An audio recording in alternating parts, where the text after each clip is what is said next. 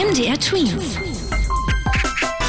Dein 90 Sekunden Corona-Update. Heute schauen wir zuerst in die Tweens-Zone, genau gesagt nach Jena. Da gilt seit heute die Schutzmaskenpflicht. Wer einkaufen will oder mit dem Bus fährt, muss jetzt eine Atemschutzmaske tragen oder zumindest etwas Vergleichbares, zum Beispiel ein Schal oder ein Tuch. Das ist deshalb erlaubt, damit die medizinischen Schutzmasken eben nicht in den Krankenhäusern knapp werden. Die deutsche Regierung hält eine Maskenpflicht bisher aber für nicht nötig. Trotzdem können einzelne Städte wie Jena das für sich aber anders entscheiden.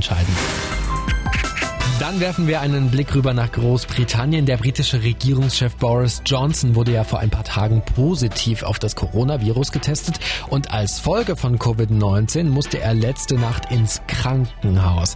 Ihm geht's trotzdem wohl soweit gut, zumindest so, dass er weiter regieren kann, allerdings eben vom Krankenbett aus. Wer rausgeht, muss zahlen. Das gilt zum Beispiel in Sachsen. Wer dort sein Haus ohne wichtigen Grund verlässt, muss mit einer Strafe von 150 Euro rechnen.